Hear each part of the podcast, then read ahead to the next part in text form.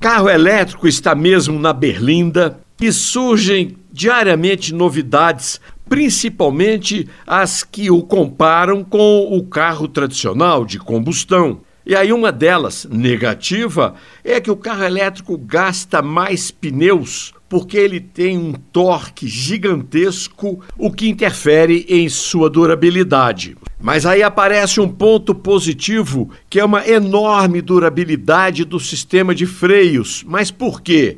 Pois o carro elétrico tem o sistema de regeneração, de recarga da bateria, ajudando os freios. E tanto que às vezes basta tirar o pé do acelerador para o carro parar quase imediatamente.